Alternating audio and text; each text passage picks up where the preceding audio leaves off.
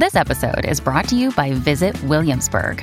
In Williamsburg, Virginia, there's never too much of a good thing. Whether you're a foodie, a golfer, a history buff, a shopaholic, an outdoor enthusiast, or a thrill seeker, you'll find what you came for here and more.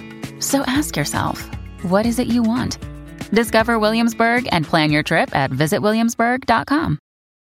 This episode is brought to you by Shopify.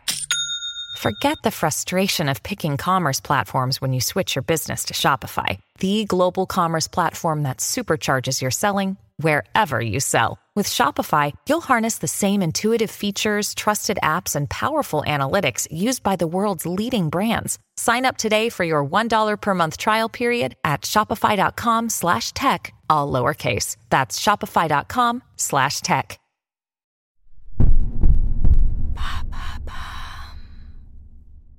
Qu'est-ce que le délai de prescription?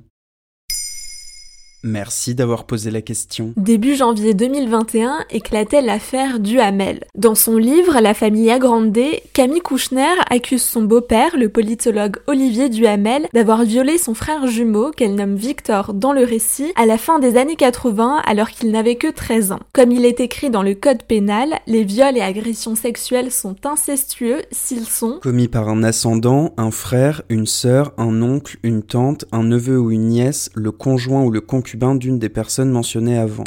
Olivier Duhamel étant l'époux d'Evelyne Pizier, mère de Camille et de Victor, né d'un premier mariage avec l'ancien ministre Bernard Kouchner, c'est bien de viols incestueux dont il est question. Toutefois, ces faits ayant eu lieu il y a plus de 30 ans posent la question du délai de prescription, un principe général de droit fondamental. Selon le ministère de la Justice, le délai de prescription est le délai au-delà duquel il n'est plus possible de mettre une condamnation à exécution. Et puis, il y a la date de prescription. C'est le jour exact à partir duquel une personne n'a plus la possibilité d'engager des poursuites judiciaires contre une autre. La justice ne peut plus être saisie. Attention, s'il y a prescription, la peine ne peut pas être exécutée, mais la condamnation n'est pas effacée. Elle sera donc inscrite au casier judiciaire. Même si la peine est prescrite, les parties ont droit à une indemnisation que devra leur payer la personne condamnée. Ces délais de prescription varient selon le type d'infraction commis. Pour les délits généraux, le délai est de 6 ans, 20 ans pour ceux relatifs au terrorisme et au trafic de stupéfiants. Pour les crimes relevant des cas généraux, c'est 20 ans, 30 ans pour les crimes liés au trafic de stupéfiants. Et pour les crimes contre l'humanité, le délai est illimité. Et pour les crimes sexuels sur mineurs, comme l'affaire Duhamel, quel est le délai? Depuis 2018, le délai de prescription est de 30 ans contre 20 ans auparavant et 10 ans avant 2004. Depuis 1989, ce délai ne débute pas au moment où les faits ont eu lieu, mais à la majorité de la victime. Sauf que la modification de la loi n'est pas rétroactive.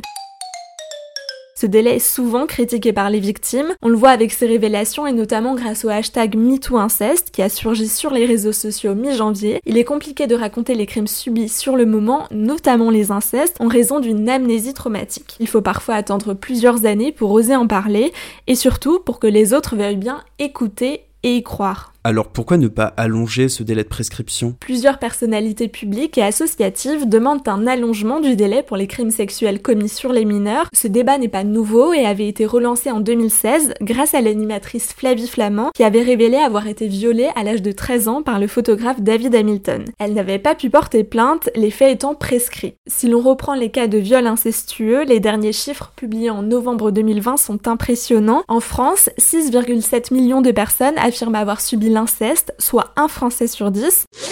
Dans une vidéo publiée le 23 janvier, Emmanuel Macron a annoncé qu'une consultation sera mise en place par le ministre de la Justice et le secrétaire d'État à l'enfance et aux familles. Selon le porte-parole du gouvernement, la piste d'allonger ce délai de prescription va être prise en compte. Camille Kouchner plaide, elle, pour en faire une infraction spécifique. C'est le combat d'association depuis plusieurs années. Elle demande l'imprescriptibilité des crimes sexuels commis sur les mineurs, en particulier les incestes. Voilà ce qu'est le délai de prescription.